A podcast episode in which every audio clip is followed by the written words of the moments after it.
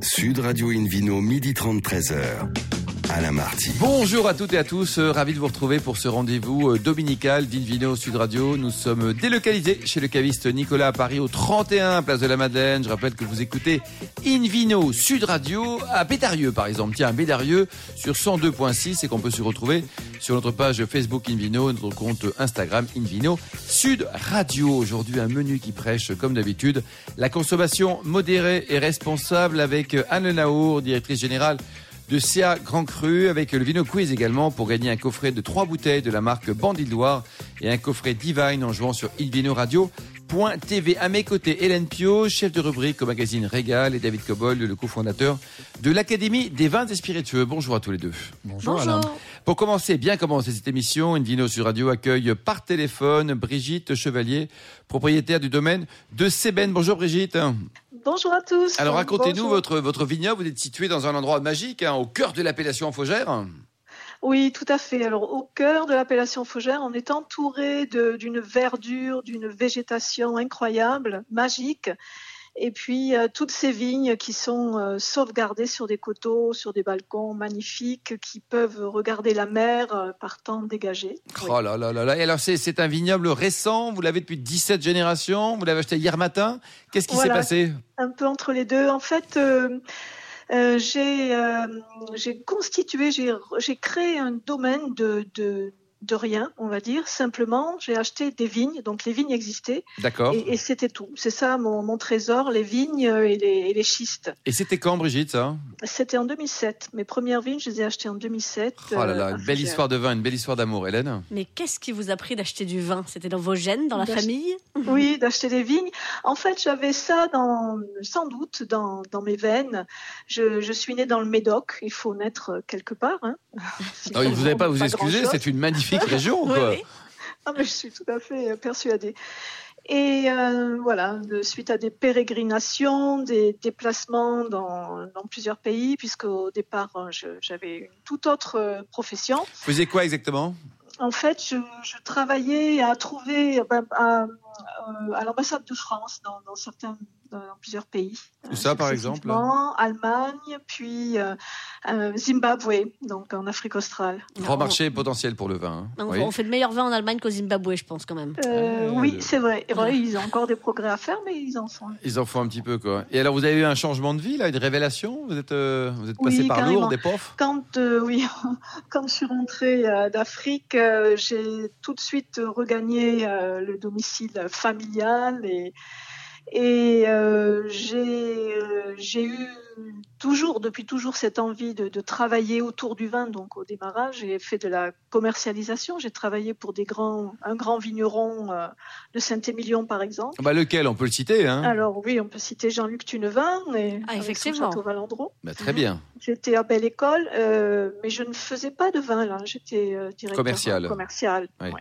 Et petit à petit, à force de déguster des belles choses, euh, l'envie m'a vraiment, s'est vraiment révélée de faire euh, mes propres vins. Donc euh, vers l'âge de, on va pas le dire, mais autour Si, de si, la crise de la 40, quarantaine, ça peut arriver, quoi. 45, Voilà, Ouais. un petit peu plus Et alors, le domaine de, de avant de laisser la parole à, Hélène, euh, Sébène, Cévennes, il y a un rapport, c'est le hasard complet? Alors, j'ai- comme j'ai acheté des vignes parcelle après parcelle, il n'y avait pas de nom. Les raisins étaient portés à la cave coopérative. Il fallait trouver euh, toute cette, euh, cette, euh, histoire à, raconter. Et donc, j'ai trouvé Sébène parce que Sébène, c'est le nom de la déesse du Languedoc qui a, selon la, la légende, elle a été contrainte à mourir et en mourant, elle a donné la forme de son corps magnifique au mont du Caroux et de l'Espinouse qui sont juste proches du domaine. Donc euh, Sébène, Sébéna, c'était son nom. C'est très joli, en tout cas, le nom est très joli et vos étiquettes sont superbes. hein. Hélène Oui, Merci. effectivement, et, et je ne connaissais pas le nom de cette déesse. Non euh, bah, David Cobol la connaît très bien, par contre, mais ça, on le dira plus tard. Quoi. Je connais toutes les déesses. toutes les déesses. Surtout Ah oui, avec une, beauté rare, c'est ça. c'est cela. Voilà. Euh, donc effectivement, donc euh, achat des vignes, euh, de vieilles vignes hein, en, en, en C'est 2007. une vieille déesse. ouais. non, elle- alors que- quel âge avait-elle à l'époque? Quel âge ont-elles aujourd'hui? Ben, elles ont euh, une quinzaine d'années de plus, donc du coup, et elles avaient, elles avaient, elles avaient en moyenne autour de 50, 55 ans. euh, D'accord. Donc elles, elles arrivent vers leurs 70 ans, euh, tout va bien. Pour certaines, oui, pour ça. certaines, pas toutes. Hein. David J'ai pas Cobold. que des vieilles, que des old ladies dans ladies, mon hein. cheptel. hein. David Cobol, est-ce que le fait qu'une vigne soit âgée, c'est positif, c'est négatif ou c'est neutre pour le vin? Je vais vous donner une réponse de Normand, évidemment. De, ça dépend. Bon, Mm. merci, Euh, David. Merci, David. non, non, mais non, mais ex- je vais quand même justifier mon, mon propos. Euh, le, le principe, évidemment, qu'une vigne, plus elle est âgée, plus elle aura eu tant de temps, elle a tendance à descendre ses racines plus profondément, donc à résister mieux à des périodes de sécheresse, voire à des périodes d'extrême pluviométrie. Euh, éventuellement de remonter davantage de choses du, du sol, surtout de l'eau, hein, de glaner de l'eau dans une période de sécheresse en, été, c'est un énorme avantage, euh, surtout dans une région où on ne peut pas ou où on n'irrigue pas. Après, euh, si la vigne est en bon état sanitaire, c'est aussi une bonne chose pour la qualité des raisins, puisque les raisins vont être moins nombreux, plus concentrés, donc vous allez avoir une intensité de saveur plus riche. Euh, ça, c'est presque inévitable avec les vieilles vignes. Le seul petit bé- bémol que je mettrais, c'est qu'il n'y a aucune législation qui détermine ce que c'est, en France en tout cas, parce qu'il n'auront Donc c'est un peu comme grand vin, vieille vigne, c'est au bon n'importe qui- vouloir de chacun. À la limite, n'importe qui peut le mettre dessus. Euh, Après, en Afrique du Sud, il y a une législation, c'est 35 ans minimum. Ah, Donc, ça c'est bien. Donc, à Barossa, c'est 35 ans et après avec des graduations pour 70, 100 et 125 ans. Euh, le 125 ans, on appelle ça des ancestors. Très bien. Merci Oh, pour cette précision. joli, Ce ça sera le point technique de ce Vino Sud Radio. Hélène Alors, au domaine de Sébène, Brigitte Chevalier, elle, euh, a appelé euh, sa cuvée de vieille vigne belle lurette, ce que je trouve très Ah, joli. c'est joli, oui. Effectivement, parce que c'est une expression euh, qu'on n'utilise pas, pas assez, que j'aime beaucoup depuis belle lurette. Mm. Et donc, effectivement, ce sont vos carignons de plus de 70 ans. Ah oui, super ça. Oui, c'est ça. En fait, c'est une expression désuète qui veut dire il y a longtemps, Oui. mais en même temps sans donner la, la date exacte. Et ça, ça me va très bien parce qu'en fait, dans mes parcelles de, vieux carignans, de vignes, certaines ont 70 ans, certaines ont un peu plus.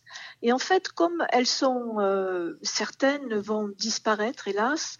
euh, elles vont être remplacées, donc euh, les manquants vont être remplacés par des jeunes plants. Et c'est tout à fait inhabituel dans, un vignoble de trouver sur 1,20 m au carré des vignes qui vont avoir un pied de vigne sur 1 mètre carré, un pied de vigne qui a peut-être plus de 80 ans, un pied qui vient, un nouveau pied qui vient d'être planté il y a 2 ou 3 ans, et même des pieds surgreffés. Oui, c'est génial. Donc, ça Sur fait Greffé, David carrément- Cobol, c'est quoi ça C'est c'est quoi? Mais c'est quand on prend le, le système racinaire, on le conserve, on coupe juste au-dessus du sol et on regreffe un nouveau cep dessus. Alors on peut changer de couleur comme ça. hein.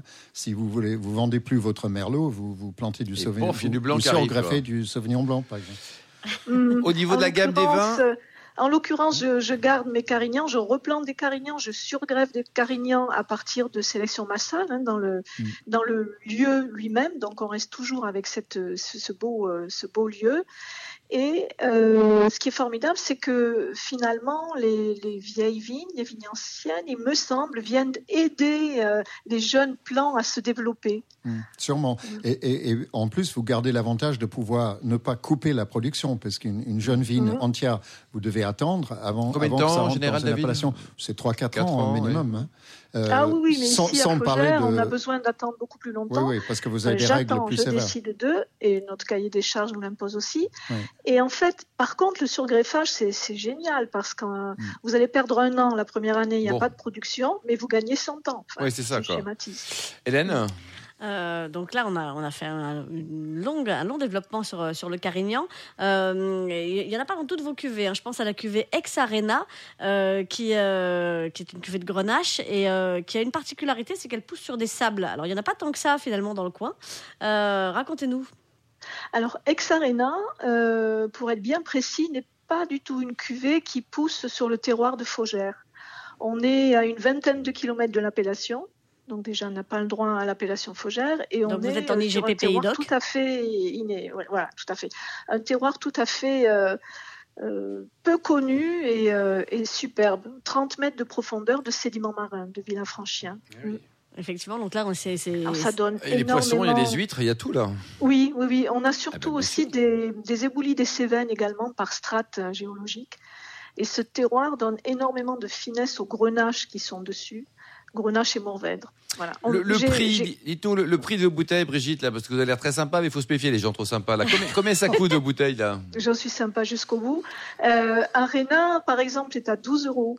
Ah Oui, c'est raisonnable quand même. hein. Voilà, et, le maximum, c'est combien pour, et Le pour cuvée maximum, c'est car bah, ça dépend des millésimes, mais sur euh, des millésimes relativement récents euh, de Mourvèdre, donc de Felgaria, du sublime Mourvèdre, on est à 40 euros. 40 euros la mais, bouteille. mais Felgaria, c'est votre plus belle cuvée, c'est la, voilà, voilà, c'est la cuvée c'est- phare du domaine. À base de grenache également, en majorité de Euh, grenache c'est- non, non, une cuvée qui est Carignan construite autour du Mourvèdre. du Mourvèdre. Donc Mourvèdre et un petit peu de Syrah qui vient le mettre en, en lumière. Mais euh, pour moi, le Mourvèdre, c'est vraiment le cépage roi, le cépage magnifique et emblématique des, des schistes de Faugère. Et puis vous avez créé également, euh, vous, vous- vous continuez à créer des cuvées, hein, vous avez créé en 2019 à l'avant-vol. Mais Ça aussi c'est joli, à l'avant-vol. Oui, oui, oui. C'est un petit peu pour évoquer euh, le vent qui souffle si fort, si fréquemment ici, qui fait partie hein, intrinsèquement Eh paysage, de hein. l'ADN Oui. du paysage de Sébène. D'autant que Sébène est sur une colline, donc on est vraiment à tous les vents. La Mais en fait- tramontane essentiellement, non? Exactement. Alors c'est dans les courants d'air frais du Massif central, nord, nord-ouest. Mais il faut savoir que toutes les vignes du domaine de Sébène, sont, toutes les vignes que j'ai achetées, donc, sont orientées plein nord. Hmm. Donc c'est tout à fait inhabituel. euh, de- Oui. voilà. David Cobold, c'est vrai que généralement on se dit tiens, cherchons Ouais. le soleil, mais là il y, a- il y a trop de soleil là-bas, non? Bah, il y en a largement assez, donc ça, ça, ça vous aide à conserver de l'acidité, c'est-à-dire Mm. la fraîcheur dans le vin, j'imagine. Ex- exactement. Hmm. Oui, oui, oui. Et puis, et puis ça aide aussi à faire en sorte que euh, la maturité, que la, la maturité phénolique, celle qui donne c'est bon, cette douceur de tanin, euh, donc la maturité des peaux, des, des pépins, euh, arrive à terme. Oui. Est-ce que, donc, même le Mourvèdre est exposé au nord? Non, alors Non, exception le non, ouais. parce que le mauvais doit bien sûr être exposé doit au voir sud, le- il a- la mer doit mûrir plus longtemps, avoir un, Mm. voilà, un terroir bien. Dites-nous votre, votre site internet, Brigitte, pour terminer. Donc euh, vous avez un site, on, on peut venir vous dire bonjour. Ah ben avec grand plaisir. Venez, venez nous voir. Ça fait toujours un grand bol d'air frais justement et, et peut-être une euh, plus grande connaissance de. Bien de sûr. Votre site, quel est, notre quel est votre site Seben.fr. www.cben. Hélène Pio, vous nous comment on dit Hélène Cébène Pio, je, je- rappelle qu'on l'appelle la tramontane de Paris. La Tramontane de Paris, oui. Parfois le Mistral le matin aussi. Et le domaine Ah. de Sébène, ça s'écrit E C-E-B-E-N-E.fr. Bon, voilà. Et pour terminer, température de service de, vos vins, votre cuvée à 40 euros. Là, il faut la, avec euh, une majorité de Mourvèdre, il faut, la servir pas, Oui, trop, la pas trop fraîche quand même. hein. Pas trop chaud non oui, plus. quoi. autour des 17 degrés, est le temps de se, ré- de se réchauffer lentement dans le verre. C'est vraiment des vins de, de méditation. Soyeux, de méditation, quoi. Très bien. Merci beaucoup. Nous allons rejoindre, merci maintenant, Don Cobold. Merci Brigitte, merci Hélène Pio également. Et puis euh, David, euh, petite pause. Et puis après, retour chez, chez Nicolas à Paris, place de la Madeleine, pour le Vino Quiz et gagner les coffrets Bandit de Loire et Divine. Sud Radio Invino, midi 30, 13h. Marty. Retour chez Nicolas, le caviste implanté au 31 place de la Madeleine. Nous y sommes en tout cas pour cette émission délocalisée. D'ailleurs, vous qui nous écoutez chaque week-end, n'hésitez pas à nous contacter sur notre page Facebook et notre compte Instagram Invino Sud Radio pour nous indiquer vos vignerons favoris. On retrouve David Cobold, notre favori et le cofondateur de l'Académie des vins des spiritueux. Et puis le, le Vino Quiz, David, de cette semaine. Le Vino Quiz. La question de la semaine était que présentent les vignobles Foncalieu au cours de l'année 2021 Oui. Réponse A, une nouvelle édition limitée de vin rosé. Réponse B, une cuvée géante, mais géante. Euh, réponse C, un voyage en Antarctique, pourquoi pas? Et la réponse, David, est Non, je plaisante.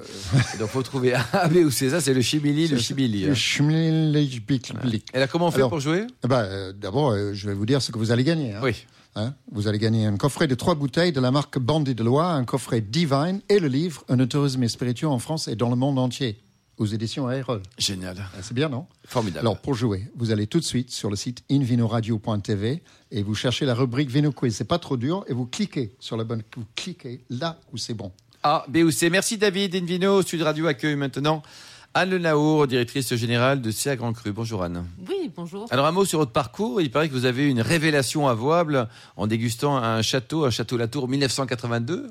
Tout à fait, c'est ça. Euh, j'ai. Il y a pire été- comme vin déjà. Hein Oui, oui, il y a pire comme vin. Alors j'ai évolué dans, dans, dans un univers familial qui était sans lien direct avec le vin, mais sans en être totalement éloigné. Qu'est-ce que Mes faisaient deux parents, parents étaient dans les métiers de bouche. Ah oui. Il faisait quoi exactement? Donc mon père a été cuisinier, puis professeur de cuisine, puis euh, il a construit des cuisines pour des grands chefs étoilés. Et ma mère a une carrière euh, qui a commencé dans l'hôtellerie, puis Oui. qui a évolué vers le journalisme. Elle a été rédac-chef pendant de nombreuses années de l'hôtellerie-restauration. Bon, vous avez une bonne prendre, euh, génétique. hein. Avant de prendre euh, voilà, le sec- secrétariat général et la rédaction en chef des guides et magazines de Goemio. Et donc, révélation, et vous partez sur les bancs de l'école, vous Et êtes qui, euh, qui est ingénieur agro. vigneronne. Et qui est maintenant vigneronne, Ouais. c'est-à-dire euh, qui a suivi. Ouais. euh, généralement, c'est les, enfants qui suivent les pas de leurs enfants, et là, Ouais, c'est un peu l'inverse.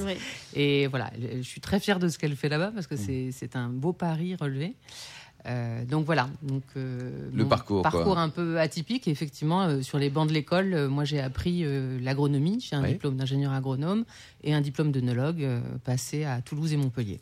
Deux belles régions et deux belles villes. Hélène, Et puis, euh, puis un parcours qui vous a emmené un petit peu partout après, parce que vous avez fait des stages euh, en Bourgogne, chez La Roche, euh, un peu partout. Euh, vous êtes parti en Australie, à Saint-Émilion. Et puis, euh, et puis on vous retrouve effectivement. faut euh, pas oublier la virgule, parce qu'en Australie, oui, à Saint-Émilion. En Australie, virgule, à Saint-Émilion, Oui, oui, parce que là, faut pas la louper, la virgule. hein. Non, non, effectivement, c'est- mon côté euh, tramontane de Paris. Parce comme que nous, dit à, à Sydney, dans le Médoc, David, euh, non, non, pardon, pardon. c'est- c'est- voilà, j'ai- j'ai- j'ai- je je suis allée un peu vite dans mon raccourci. Euh, et puis, effectivement, on, on vous retrouve à Bordeaux et après, vous n'en avez quasiment plus bougé. Euh, Oui, j'ai fait des sauts de puce à l'extérieur, mais effectivement, je me suis installée à Bordeaux. Ça fait même maintenant plus longtemps. que, euh, c'est c'est l'endroit où j'ai passé le plus de temps désormais. vous habitez à Bordeaux même? Oui, j'habite à Bordeaux même. Ah, Quelle jolie ville. Euh, donc, euh, bah, on, on vous retrouve à Bordeaux en, en 2002, euh, notamment auprès de Bernard Magret. Et puis, euh, et puis en 2010, vous retrouvez, euh, bah, enfin, vous, vous rejoignez CA Grand Cru, donc CA pour Crédit Agricole. C'est ça. Donc, vous êtes euh, banquière. Ah non, pas du tout. Je suis pas du tout banquière. Du liquide Euh. chez les banquiers, c'est presque un pléonasme. Non, vous n'êtes pas banquière. Non, je, suis- je ne suis pas bancaire, mais je travaille bah, comme toute propriété viticole. hein, il faut bien avoir un banquier, de toute façon. Euh, C'est mieux si c'est le propriétaire ou c'est moins bien? Ça se passe comment quand c'est le Ça se passe très bien. Et en tout cas, ça se passe très bien. Euh, J'ai la chance, effectivement, d'avoir un, un actionnaire euh, qui est engagé et qui nous soutient euh, sur, euh, sur les projets. Je crois que ce qui s'est fait sur les propriétés ces, ces 10-15 dernières Combien de propriétés. Anne Dites-nous? Cinq propriétés Vous nous rappelez peut-être les noms des dessins Alors, euh, on va commencer par le Nord Médoc avec le château Blignan, qui est un cru bourgeois d'une centaine d'hectares. Le château Mainey, dont on va parler un peu plus euh, profondément tout à l'heure. Magnifique propriété. Superbe propriété de Saint-Estèphe. Le château Grand Puy-du-Casse, qui est, qui est notre flagship bordelais, euh, grand cru classé en 1855. À Le- Pauillac. Voilà, le Clos Saint-Vincent, qui est une propriété en appellation Saint-Émilion Grand Cru. Et enfin, le château de Centenay en Bourgogne. Ah, bah, très C'est bien. le, c'est- le- le cinquième mousquetaire. C'est ça. C'est Ouais. ça. Euh, alors effectivement, le, le- le château Mainey, euh, voilà, on, on- on disait qu'on allait en parler parce que c'est c'est effectivement euh, quelque chose de, de très très chouette à, à Saint-Estèphe. Vous êtes très bien situé hein, entre Montrose et Calon-Ségur. C'est eux qui sont bien situés à côté Ah de pardon, Mainey. excusez-moi. Bien sûr, bien C'est sûr. vrai, mais, mais où avais-je la tête? Mais enfin, c'est Qui vrai. est la banlieue de l'autre, hein, C'est- attention. C'est ça. C'est un peu comme Saint-Émilion en Australie, quoi. C'est- Voilà, c'est ça. C'est un, un peu plus proche là en l'occurrence quand même. Une propriété qui existe depuis 1625. C'est ça. Alors ça, c'est une découverte assez récente, puisque jusqu'ici, on s'était plutôt tenu à, à ce, qui est, ce qui est gravé en haut du fronton euh, de la Chartreuse, à savoir 1662. Et c'est vraiment euh, bah, notre volonté de, de chercher un petit peu plus loin dans l'histoire de la propriété qui nous a fait découvrir qu'en fait, 1662, c'est la fin de construction du Ah oui. bâti, et 1625, c'est le début de la construction du domaine. Ils n'ont pas été rapides quand même. Alors, ils n'ont pas été très rapides, Ah, mais faut- enfin, quand on voit la ah, taille les- des bâtiments... Les, les moyens de l'époque aussi, hein. Et les moyens de l'époque n'étaient pas les mêmes. Donc euh, voilà. Et, et ça fait partie des rares propriétés aussi du Médoc qui ont été vraiment construites par les moines. Et on sait combien ils avaient le chic pour dénicher euh, les grands terroirs, euh, que ce soit à Bordeaux, en euh, Bourgogne aussi. en Bourgogne ou même dans la Loire. euh, Il y a beaucoup de, de propriétés qui en attestent. C'est vrai. Oui, Hélène mais au, au bout de trois siècles et demi, on a un certain recul quand même sur la qualité du terroir. Je veux dire, euh, Je on- pense aussi. C'est ça. On, on- on se Ils- en fait, plus ils, trop, ils là. réunissaient trois conditions. Ils savaient lire et écrire, Qui les moines? Les moines. Oui. Ils avaient de l'argent. Ils avaient le temps. Oui, et puis ils avaient, même ils avaient souvent bon goût d'ailleurs. hein. Euh, aussi. Voilà. En l'occurrence, ils avaient de l'argent et ils ont effectivement beaucoup investi euh, sur cette propriété qui s'appelait euh, le, le domaine des Couleix, le prieuré des Couleix initialement. Mais euh, ils ont surtout gagné beaucoup d'argent avec cette propriété puisque Ah oui. c'est les pères feuillants qui, qui, le- qui l'exploitaient. Et euh, c'était le, évidemment, les pères feuillants étaient propriétaires de beaucoup de donations et de beaucoup de domaines euh, viticoles ou non euh, dans la région. Et c'était le premier revenu des, des feuillants girondins, Ah oui. hein, qui, était, qui du- de la propriété. Mais David on- n'oublie pas que quand même il y a, il y a aussi les choses. Montesquieu, il gagnait de l'argent avec son vin, pas avec ses bouquins. hein. Bah, à l'époque, on gagnait des sous avec le vin, il y a quelques siècles. David Cobol, cette appellation Saint-Estèphe, un mot, peut-être une cartographie. D'abord, géographiquement, c'est, c'est- faut la trouver. hein. C'est l'extrême nord du Haut-Médoc, ce qui est paradoxal parce que le Haut-Médoc, c'est la partie bas du Médoc. Enfin, disons que c'est la partie amont et pas la partie aval. Donc c'est limitrophe avec le, le début du, du Médoc, qui est plus au nord. C'est une appellation pas très étendue, assez sélecte, je dirais. C'est là où la, la pointe devient très étroite, donc la profondeur n'est pas énorme par rapport à l'estuaire. Et Maine justement, comme les autres domaines qu'on a cités, euh, assez mineurs, hein, juste à côté, Montrose, etc., euh, sont- sont- regardent l'estuaire. Et on a toujours dit que euh, les meilleurs vins du Médoc, c'est plus ou moins vrai, regardent l'estuaire, c'est-à-dire qu'ils jouxtent l'estuaire. Et c'est vrai que ça apporte une certaine modération sur les extrêmes climatiques. Euh, C'est le vraiment meilleur climatiseur Ouais, euh, naturel dont puisse rêver un vignoble. Comme cépage, vous avez les mêmes que dans le reste du Bordelais ou vous avez des spécificités Alors on euh, a, on a les mêmes, bien sûr, on, on se réinvente pas. Néanmoins, on a une spécificité quand même qui est la très forte présence de petits verres d'eau dans Mm. l'encépagement du domaine, puisqu'ils représentent 15% Oui, euh, c'est de beaucoup, nos hein. surfaces C'est exploitées. beaucoup plus que la moyenne. ouais. Voilà, donc c'est nettement plus que la moyenne. On va jusqu'à 20% parfois dans l'assemblage du grand vin, hein, sou- souvent sur des années assez solaires, puisque le petit verre d'eau, et c'est pour ça qu'il redevient un peu tendance à Bordeaux, euh, euh, permet de conserver de la fraîcheur. Euh, c'est un cépage qui a souvent été sorti décrié. plutôt des parcellaires. Mm. Bon, alors pour une, une raison très très simple, c'est que c'est un, un cépage qui est extrêmement pénible à travailler.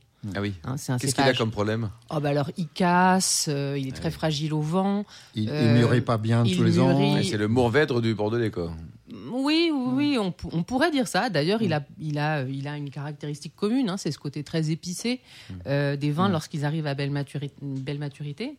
Euh, c'est voilà, c'est un cépage qui a souvent été sorti des propriétés bordelaises Au par profit de quoi? Au plainte profit du de, de Berlot personnel vigneron. Alors dites-nous, donc, combien de, de bouteilles chaque année produites euh, sur Mainé Alors, en, environ 280 000 bouteilles de l'ensemble des cuvées, mais on est plus sélectif sur notre premier vin où on produit entre 180 et 190 000 bouteilles Et par les an. prix de vente, on est à combien là? On est dans les, dans les choses raisonnables à Bordeaux, on est dans les choses déraisonnables? Alors, vous savez, le, le- le raisonnable, c'est une donnée toute relative. Ce qui Ah, est à sûr, c'est que. mon cher David Cobol, n'est-ce pas? Il y en a même qui supportent les Anglais au rugby. Voilà, c'est vrai, ça existe. Il en reste quelques-uns.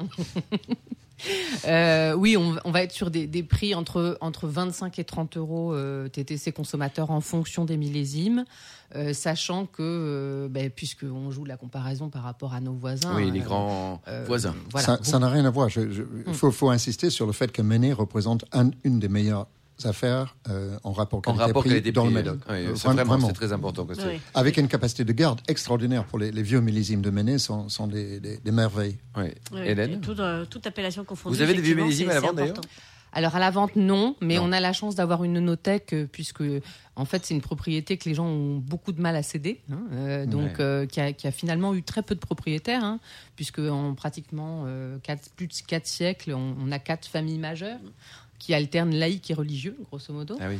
Euh, donc c'est assez notable. Et de 1919 jusqu'à euh, jusqu'au jusqu'à la début, enfin fin des années 90, c'est la famille Cordier qui est propriétaire et qui nous laisse une nothèque qui remonte donc de 1924 à nos jours. hein. On a on a peu de peu de volume, donc pas suffisamment Bien pour en vendre. mais, Mais suffisamment pour euh, certifier de la grande euh, capacité de garde de, de- Ouais. de- de- des vins produits sur ces terroirs. Hélène?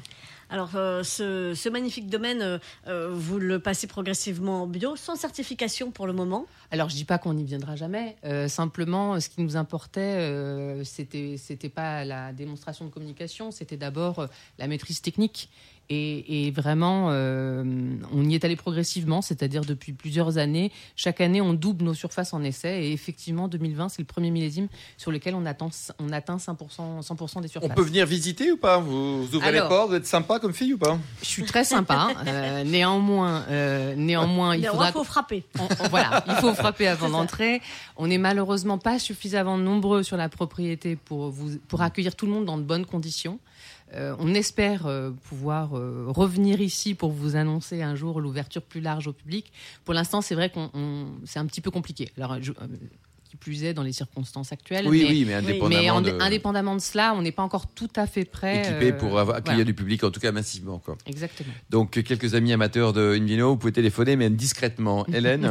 Prenez Euh, rendez-vous. Pourquoi euh, bah, alors, je, je- je voudrais revenir sur cette histoire de, de- de bio non certifié. Pourquoi ne pas certifié pour le moment?